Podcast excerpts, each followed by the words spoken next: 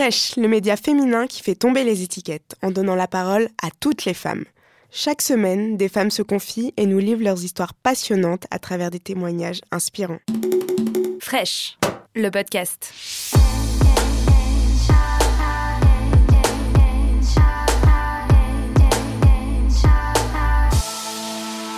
J'apprends à m'accepter aussi, quoi. Je vrai que je suis là pour euh, chanter des chansons, je suis pas là pour être jolie, quoi. Ce que je regrette, c'est euh, la façon presque systématique qu'ont les journalistes de euh, toujours utiliser des adjectifs relatifs à mon physique. Il y a beaucoup d'articles qui commencent par du haut de 1m82, du haut de sa taille de mannequin. C'est plutôt sympathique quand on le prend comme ça, mais en fait, ça n'a rien à faire là. C'est un peu déplacé, à vrai dire. Et je, pense vraiment que les hommes n'ont pas ce, ou moins ce problème-là. Je pense que ça entretient un vrai problème, celui que les femmes se doivent d'être belles. Et ne jamais vieillir aussi, si possible. J'ai un jour euh, Michel Denisot qui avait très gentiment posté une photo de moi qui ouvrait à l'Olympia pour euh. Je me souviens d'un commentaire qui disait euh, Berk, elle a grossi. Maintenant, j'en ris parce que je trouve ça complètement gratuit, méchant et débile. Mais sur le coup, je me souviens que ça m'avait hyper blessée parce que j'avais vraiment grossi et en fait, j'avais pas du tout envie qu'on me parle de ça ou je venais de faire un bon concert et je trouvais ça super triste, quoi. Et c'est là que je me suis dit qu'il y avait vraiment un problème. Donc il faut vraiment que j'apprenne à m'en foutre, quoi. c'est pas simple la médiatisation, c'est pas simple pour plein de raisons. Déjà parce que je crois que ça fausse un peu les rapports humains. Souvent quand les gens te voient à la télévision ou à la une d'un journal, euh, ça change leur regard sur toi. Déjà, ils s'imaginent que tu gagnes beaucoup d'argent, ce qui n'est pas, le cas.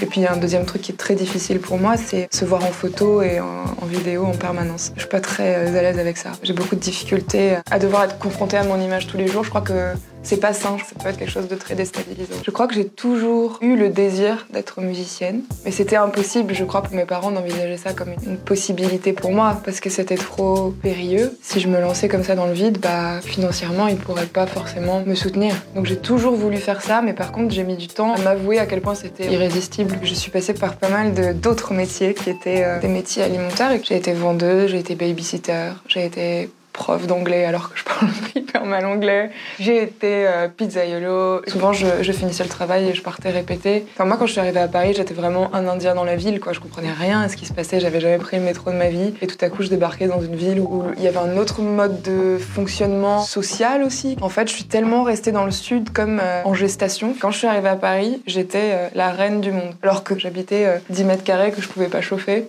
Mais en fait, j'étais hyper guerrière. Et je pense que c'est ça qui a fait que finalement j'ai réussi à me faire une, petite place dans ce métier. C'est pas mon talent, c'est pas une histoire de chance non plus particulièrement. Je crois que c'est vraiment une histoire de persévérance. J'ai un souvenir d'un moment où j'ai failli décrocher. Euh, je travaillais dans une pizzeria. J'avais bossé pas mal avec le groupe La Femme. Et je me souviens que j'étais là à, nettoyer euh, le sol et qu'à la radio, il y avait la femme qui passait. J'étais là genre, oh, ils ont tellement de chance. Moi, ça m'arrivera jamais de passer à la radio. Et, euh, et je me disais, mais est-ce que c'est pas le moment d'arrêter ces conneries et de rentrer à la maison et reprendre les études? Et j'ai choisi de continuer et la vie me montre que j'ai bien fait. Moi, j'étais très apeurée par l'industrie musicale. Je les voyais tous comme des pixous un peu, quoi.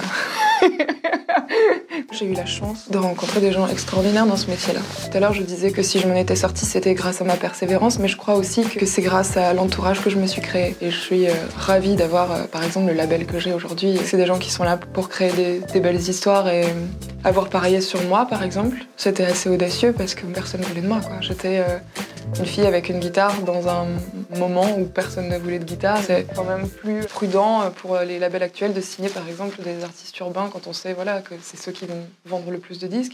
Je sais pas si je fais passer des messages à travers mes chansons. Par contre, je pense qu'une part de moi les a écrites pour euh, décomplexer les femmes par exemple de parler de leur féminité, leurs euh, sensations, leur, corps aussi. En étant sincère, en tout cas en proposant quelque chose de sincère, on peut réussir à toucher les gens.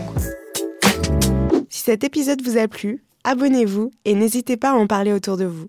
On se retrouve jeudi prochain pour un nouvel épisode. Fraîche.